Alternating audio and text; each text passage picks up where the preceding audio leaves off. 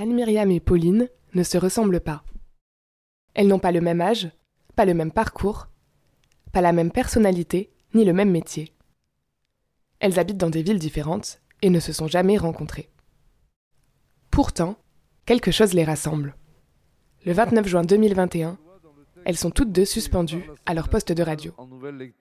Voici le résultat du scrutin. Votant 483, exprimé 441, majorité 221 pour 326 contre 115. L'Assemblée nationale a adopté le projet de loi.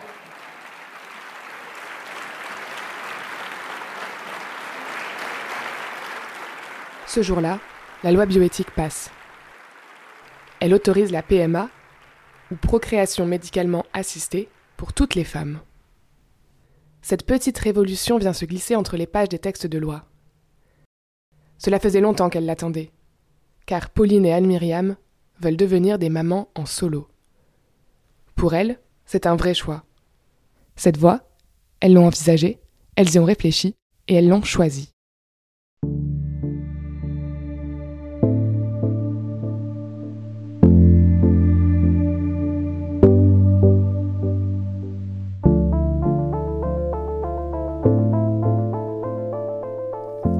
Pourquoi des femmes veulent-elles faire un enfant toutes seules?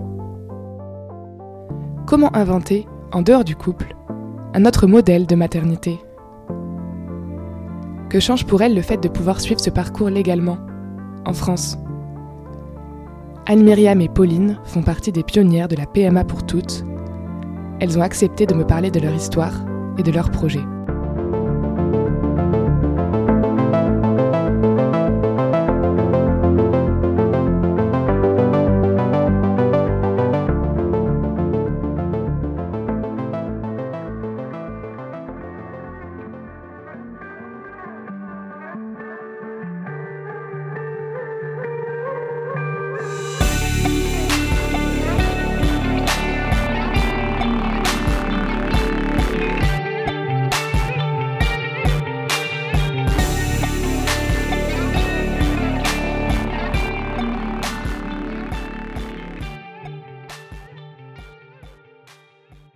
Pauline a 35 ans.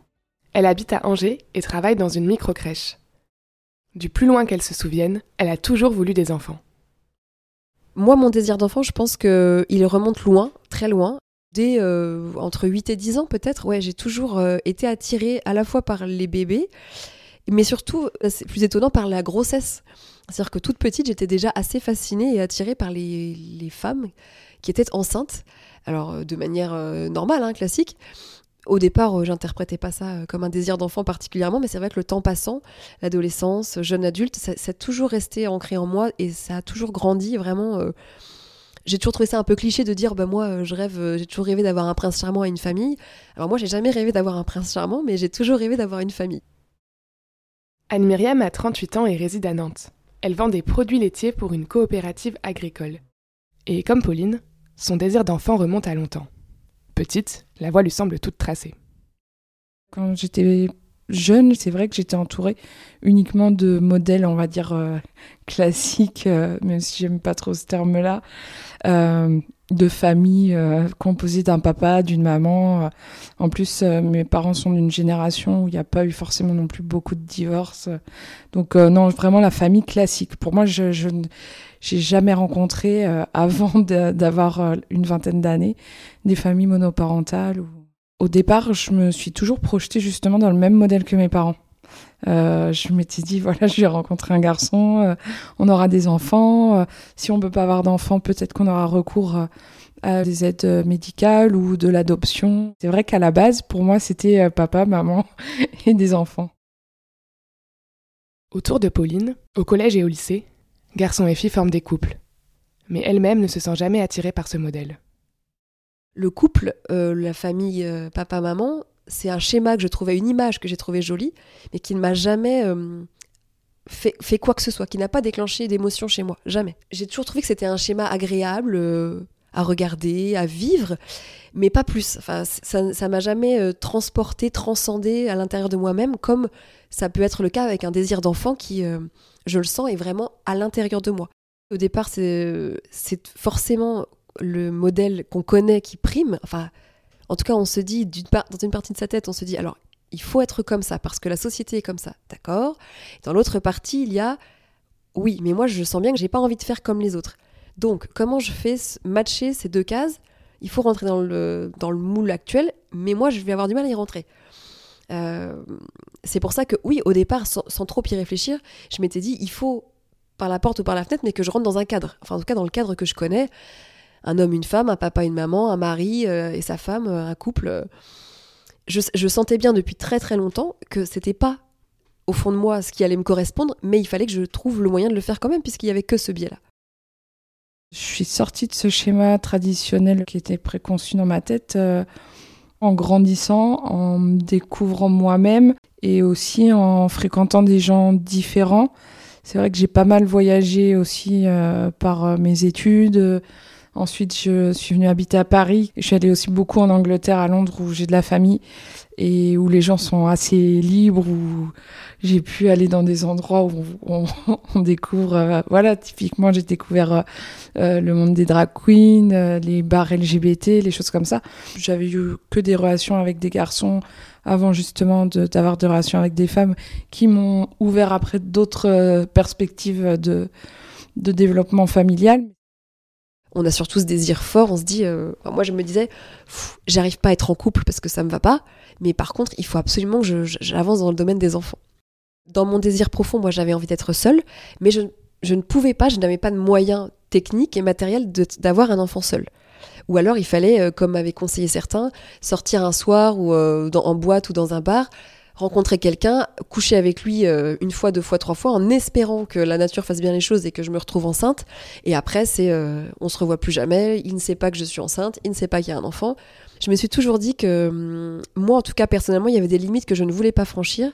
Et par rapport en particulier à l'enfant à naître, je me disais c'est absolument pas honnête et aussi par rapport à l'homme euh, dont il était question, c'est pas du tout honnête de, ne pas dire, enfin d'envisager ce type de rapport juste pour, pour avoir un enfant.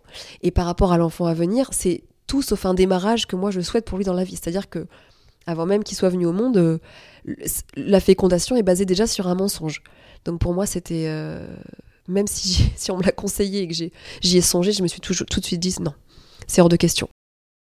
Et j'ai carrément basculé en me disant je vais demander à quelqu'un que je connais pas ou peu, qui est aussi en désir d'enfant, euh, mais qui ne peut pas. Et en fait, finalement, le, profil de ces personnes-là, c'est des hommes homosexuels qui, évidemment, ne peuvent pas avoir d'enfants puisque bah, ils n'ont pas les gamètes femelles et pas de femmes à côté pour l'avoir. Donc j'ai fait la connaissance à, l'époque d'un couple, j'avais à peine 30 ans, d'un couple d'hommes homosexuels qui désiraient plus que tout avoir un enfant. Et on s'est mis d'accord en se disant, bah, moi c'est ce que je veux aussi, on va faire ce qu'on appelle une coparentalité. Euh, vous serez les papas, moi je serai la maman, et comme un couple séparé, on se répartira la garde du futur enfant. Les choses étaient bien établies par écrit, euh, avec un contrat. Et donc on s'est lancé. Euh, on a utilisé ce qu'on appelle la méthode euh, artisanale, c'est-à-dire qu'évidemment il n'y a pas de rapport sexuel puisque ni d'un côté ni de l'autre il y avait ce désir-là, c'était pas le but. C'est vraiment euh, artisanal, c'est-à-dire qu'on va utiliser un, petit pot de laboratoire dans lequel le, futur papa fait un recueil de sperme. Euh, la future maman, c'est-à-dire moi, aspire le sperme avec une, une seringue type seringue de doliprane qu'on donne au bébé. Et c'est injection par soi-même, c'est-à-dire que c'est moi qui fais l'injection dans le à l'entrée de l'utérus dans le vagin pour que ça pour que ça marche. Et moi ça a marché du premier coup. À 30 ans, Pauline tombe donc enceinte. Mais là, elle réalise que quelque chose cloche. Car derrière son absence d'envie d'être en couple, il y a aussi une autre raison. Un événement traumatique qui ressurgit à ce moment de sa vie. Et là, j'ai pris conscience euh, lorsque je me suis retrouvée enceinte, j'ai pris conscience que hum, ça n'allait pas. Enfin, il y avait quelque chose qui n'allait pas. Mon désir d'enfant était toujours présent, mais la situation faisait que hum, ça, ça ne collait pas du tout avec ce que, avec ce que j'avais imaginé, envisagé comme sensation. Les sensations n'étaient pas du tout celles attendues. C'était uniquement de la crainte, de l'anxiété, de l'angoisse. Et donc là, je me suis dit, hum, le moment n'est pas venu d'être enceinte et d'avoir un enfant. Il y a d'autres choses à régler avant, d'autres questions à se poser. Euh, et surtout d'autres points d'interrogation à lever dans ma vie personnelle, en dehors de la maternité, pour que justement ce projet finisse par aboutir, mais sereinement. C'est vrai que moi, mon parcours, euh, Oh, il, est un peu, euh, il ressemble au parcours d'autres. Hein, il est, il est pas linéaire. C'est vrai que j'ai eu des périodes de mon existence, euh, en particulier suite à des abus sexuels de la part d'un membre de ma famille, à savoir mon grand-père paternel. Euh, suite à ça, c'est vrai que bah, tout ce qui était relation, donc avec les, les, hommes, les garçons, que ce soit physique, charnel, c'était très compliqué. Et évidemment, je suis sur une adolescente, voire une jeune adulte. ça, ça crée des problèmes et des, et des blessures énormes. Euh, surtout que sur le moment, moi, ça n'avait pas été pris en compte véritablement, pas traité. Donc j'ai gardé ça en moi, avec moi, mon bagage comme ça pendant de nombreuses années, jusqu'à ce que finalement ça finisse par ressortir, mais de manière assez violente, sous la forme de crise d'angoisse, de crise de panique, avec tout ce qui va, tout ce qui va avec. Donc c'est les hospitalisations, euh, les médicaments. Euh, essayer de trouver des réponses chez des médecins, des psychiatres, à des âges où déjà généralement on se pose pas mal de questions, on est en construction. Donc c'est vrai qu'à ce moment-là, moi mon désir d'enfant il était déjà très présent, mais c'est pour ça que hum, cette fameuse grossesse qui s'est finie par un avortement, euh, j'ai bien vu qu'il hum, y avait des choses à régler en moi, dans ma tête, dans mon cœur et dans mon corps, liées à ma famille, liées au, schéma familial que j'avais connu, liées à l'éducation que j'avais reçue, à tous les propos, tous les comportements que j'avais pu entendre. Et ça, il a fallu du temps, des années pour que ça se fasse.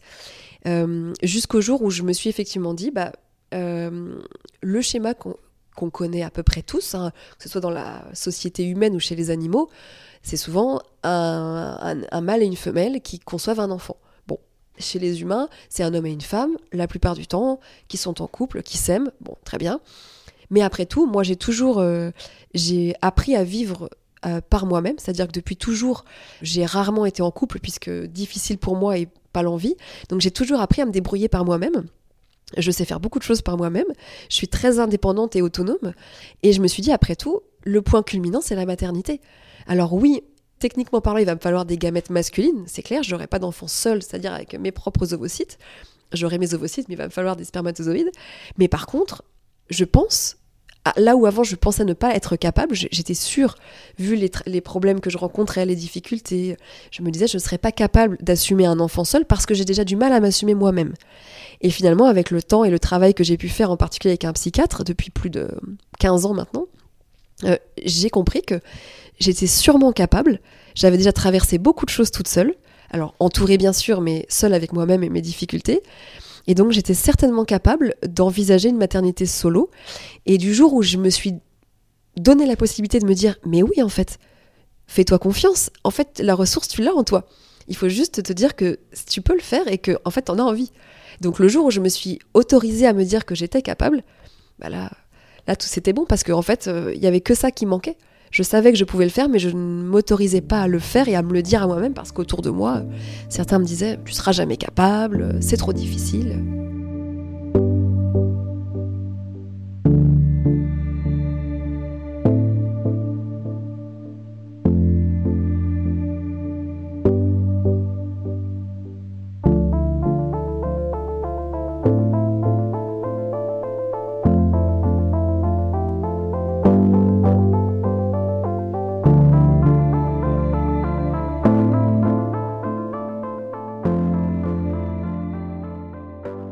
Suite d'une rupture, Anne-Myriam a un déclic. Pourquoi attendre quelqu'un d'autre alors qu'elle-même se sent prête à être mère et que l'horloge biologique tourne? J'ai été en couple, par exemple, avec des garçons où euh, il y a eu un moment, on aurait pu fonder une famille et puis finalement il y a eu une séparation. De la même manière que j'étais en couple euh, avec des femmes, alors certaines ne voulaient pas d'enfants. La dernière, euh, si on s'était justement projeté dans un parcours PMA toutes les deux finalement on s'est séparés. Et il y a l'horloge biologique. Donc euh, moi je me suis dit c'est pas parce que je me retrouve seule finalement que tout, tout s'écroule, tous les projets s'écroulent. Il y avait deux choix, c'était soit de se dire bah, j'attends encore et puis peut-être je rencontrerai la bonne personne. Finalement, je me suis dit non, en fait, ça change pas mon désir d'enfant. Moi, après la rupture, mes projets ont continué. En fait, ma vie ne s'est pas arrêtée. J'avais mon projet de construire une maison euh, qui, qui se continue euh, quand même. Euh, j'ai gardé le même métier, j'ai conservé une grande partie des mêmes amis. Et, et ce projet de bébé, je ne me voyais pas me dire, bah, finalement, non. Et c'est pareil, je me, on peut se dire aussi, si, laisse-toi le temps, peut-être... de rebondir, de rencontrer encore quelqu'un, mais ça peut aussi être le même schéma Euh, j'ai des amis qui ont par exemple été en couple, euh, je sais pas moi, 4 ans avec quelqu'un, euh, se sont lancés, ont eu un enfant, et puis un an après, il y a une séparation, ou pendant la grossesse. Donc je me suis dit, c'est pas un. Moi, le but premier, voilà, c'est de justement pouvoir devenir mère, mais finalement, il n'y a, a pas d'obligation d'être à deux, et je pense que. Justement, ça m'a ouvert les yeux sur certaines choses, et je me suis dit, c'est c'est peut-être pas la bonne réflexion de se dire faut attendre d'être deux et d'être sûr parce qu'on n'est jamais sûr de rien. Nos relations peuvent être aussi biaisées, c'est-à-dire que là, euh, ce désir d'enfant étant tellement fort, on peut se dire euh, bah voilà, peut-être que je vais rencontrer la personne, mais pour euh, la mauvaise raison. Il suffirait que je rencontre un garçon, mais finalement auprès de qui je suis pas forcément attachée et que lui me renvoie ce ce désir d'enfant et me tromper, que ça soit encore plus douloureux d'avoir une rupture après, que là je me dis voilà, je, ce projet je le mène seul, mais je pense que ça m'ouvrira d'autres horizons. Quand j'étais en couple, euh, cette loi n'était pas encore passée, donc nous-mêmes on était déjà euh, dans la démarche euh, de la Banque de sperme mondiale, c'est-à-dire euh, faire venir euh, du sperme de la Banque mondiale euh, qui se trouve au Danemark, Cryos, et de faire faire l'insémination par un gynécologue en France. C'est illégal. C'était illégal. Il y avait aussi l'idée du parcours complètement à l'étranger, c'est-à-dire d'aller en Espagne ou d'aller au Portugal, en Belgique. moi, je m'étais toujours dit que je ne le ferais pas parce que déjà, bon, financièrement, c'est un coût assez élevé. C'est une organisation de vie qui est un petit peu euh, bouleversée et je pense qu'il suscite beaucoup de stress. Et c'est déjà du stress en soi. Et pour moi, je l'envisageais pas comme ça d'aller le faire de façon un peu cachée. Et j'attendais qu'une chose, c'est que la PMA passe parce que pour moi, c'était important justement de. C'était une petite victoire en fait et, d'avoir recours à la méthode légale, c'était important. Si je vous dis mère célibataire, qu'imaginez-vous? Sans doute une femme portant à bout de bras un panier de linge sale, débordée, épuisée et isolée. Sur les cases des documents officiels, Almiriam et Pauline seront des mamans seules. Mais qu'en est-il dans la réalité? Je reçois beaucoup de témoignages de femmes seules qui se lancent dans le parcours et qui me disent ah bah nous des fois même on n'ose pas forcément euh, le dire que ce soit à son à son patron ou que ce soit à son certains amis de sorte qu'on a l'impression que c'est encore quelque chose d'un peu honteux. J'aimerais que par la suite cette démarche que je fais et qui peut susciter un peu euh, beaucoup de questions, bah après ça, ça soit de l'ordre de quelque chose, même si j'aime pas ce terme, de la normalité et que, un peu comme euh, le mariage, euh, le mariage pour tous, euh, c'était beaucoup de questions, beaucoup de choses, etc. Mais non, mais et, et que au fil du temps, ça, ça, ça soit plus une question finalement de comment t'as fait ton enfant. C'est vrai qu'il y a beaucoup de clichés hein, autour du parent célibataire, particulièrement des mamans célibataires, mais il faut savoir que hum, ces clichés-là, euh, c'est négatif, mais parce que la situation d'origine est négative. C'est-à-dire que bien souvent, on prend des femmes qui sont seules. Pourquoi? Parce qu'elles hum, se sont retrouvées peut-être seules pendant leur grossesse, c'est-à-dire que leur conjoint les a laissées. C'est des mamans qui sont seules avec leurs enfants parce qu'elles ont divorcé. Éventuellement parce que leur conjoint est décédé, mais ça c'est plus rare. Mais c'est surtout parce que c'est des situations d'origine négative. Il y a une rupture. Dans le choix de la maternité solo, il n'y a pas de rupture. Il y a une continuité dans le parcours et dans la réflexion. Euh, c'est pour ça que les clichés, les images, ont la vie un peu dure, c'est vrai. Moi, je pense qu'on est les meilleures ambassadrices en tant que maman solo qui avons fait ce choix pour dire bah oui, il y a des clichés. Euh, une maman qui a une pile de linge à côté d'elle, euh, qui est en retard de trois machines. Bon bah oui, euh, c'est un cliché, mais qui peut être réel, qu'on soit seul ou pas. D'ailleurs, moi, mes amies qui sont en couple, elles ont toujours des tas de machines de retard. Donc, je m'attends à la même chose, mais ce n'est pas ce qui illustre la maternité solo. si on prend une maternité solo choisie, je suis pas certaine que tous ces clichés-là pourront encore exister. Par contre, c'est vrai que ce qu'il faut réussir à, ingérer, à accepter, c'est ce côté on est décortiqué. Effectivement, un couple euh, hétéro hein, qui veut un enfant, il fait un enfant. Il va pas aller à droite à gauche, sauf s'il rencontre des difficultés, mais il va pas aller euh, faire des examens médicaux, euh, il va pas aller consulter un psychologue naturellement, bien sûr que non, parce que pour eux c'est tout à fait normal et naturel, c'est la continuité de leur couple. Alors que c'est vrai que nous, moi, avoir un enfant, c'est une continuité de moi-même, c'est une continuité de ma famille, c'est une continuité de tout ce que j'ai reçu. Mais il faut quand même que je passe par ces étapes où on va, entre guillemets, c'est quand même ça, valider ma capacité physique et mentale à accueillir un enfant.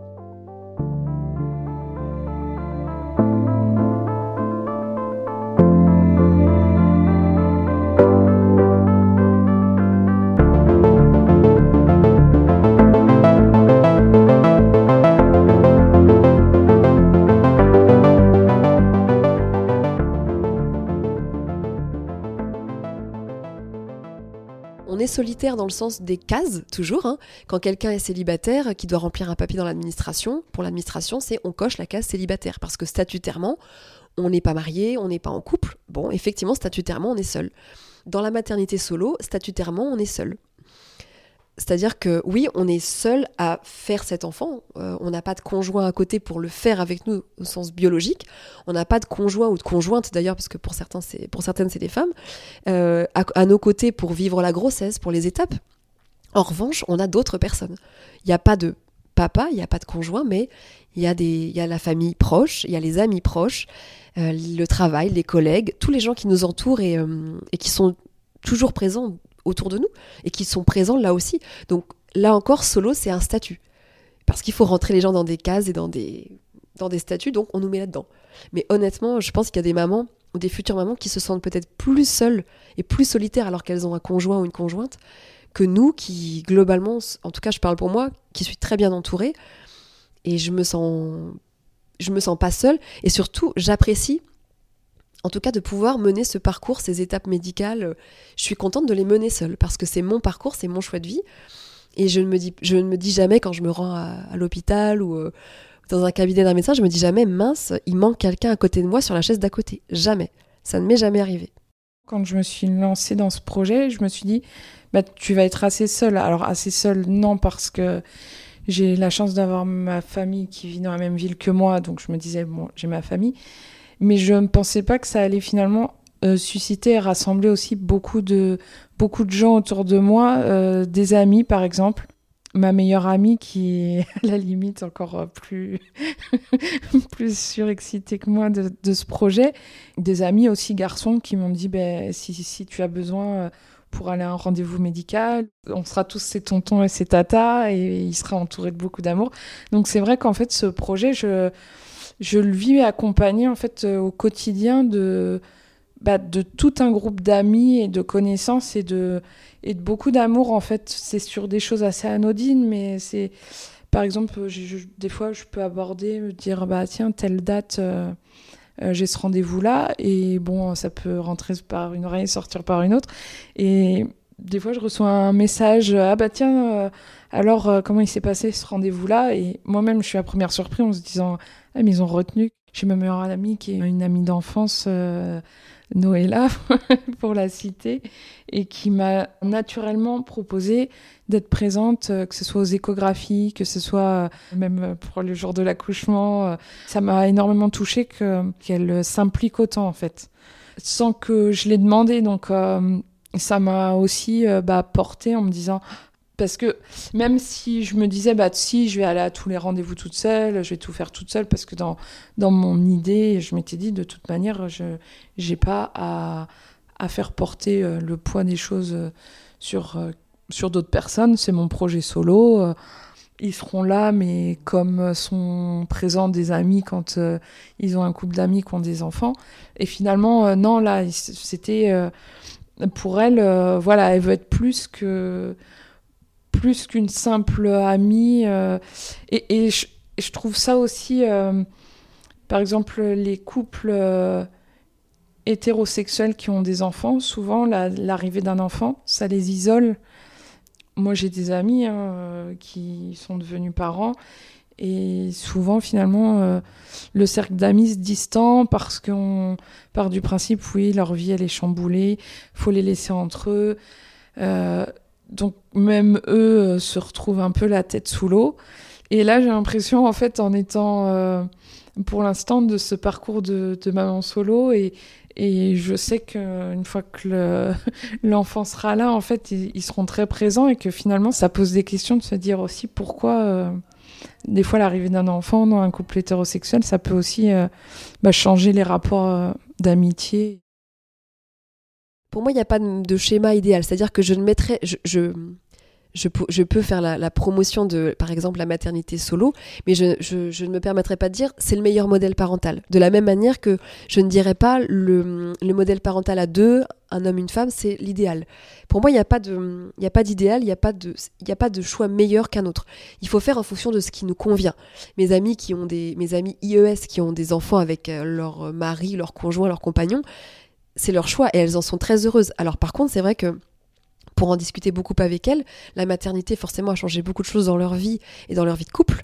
Et c'est vrai que le fait, parfois, elles me disent, en plaisantant, mais je sais qu'il y a un fond de vérité, bah, tu sais, finalement, être à deux, c'est pas toujours facile parce que il faut faire avec l'autre, avec le mode d'éducation de l'autre. On n'est pas toujours d'accord. Parfois, ben, on, a des, ouais, des, choses qui discordent dans nos discours. Donc, forcément, être à deux, ça implique d'avoir deux décisions, deux avis. Euh, mais c'est aussi et c'est ce que je leur dis souvent, elles le reconnaissent, c'est aussi un appui, un soutien. Quand on est seul la nuit face à un enfant qui pleure, quand on a une question, on peut s'appuyer quand même sur son conjoint. C'est en ça que la parentalité à deux, c'est aussi formidable, bien entendu. Et je pense vraiment qu'il faut que chacun aille dans ce qui lui convient. Moi, en tout cas, ce modèle-là, ce modèle de parentalité solo, c'est vraiment euh, ce qu'il me faut à moi. Euh, c'est sûrement pas ce qu'il faudrait à d'autres, mais moi, en tout cas, Pauline, c'est ce qu'il me faut, c'est ce qui me correspond dans mon modèle, dans mon esprit, je m'étais dit, voilà, ça sera comme ça, comme ça. Et finalement, non, je découvre que ça sera, que ça sera différent et finalement que je serai pas, c'est solo, mais finalement pas du tout. Et, et ça me convient très bien comme ça. Et on a prévu de faire les premières inséminations euh, fin de printemps, début été. Donc normalement, au premier rendez-vous, elle, m'avait dit d'ici la fin de l'été, vous serez enceinte. Donc euh, voilà, ce sera un bébé 2023. J'ai hâte, euh, j'ai vraiment hâte en fait, j'ai vraiment hâte de, de la suite et, et je suis ravie. Et, et, toutes, et tous mes amis aussi attendent que ça, la bonne nouvelle.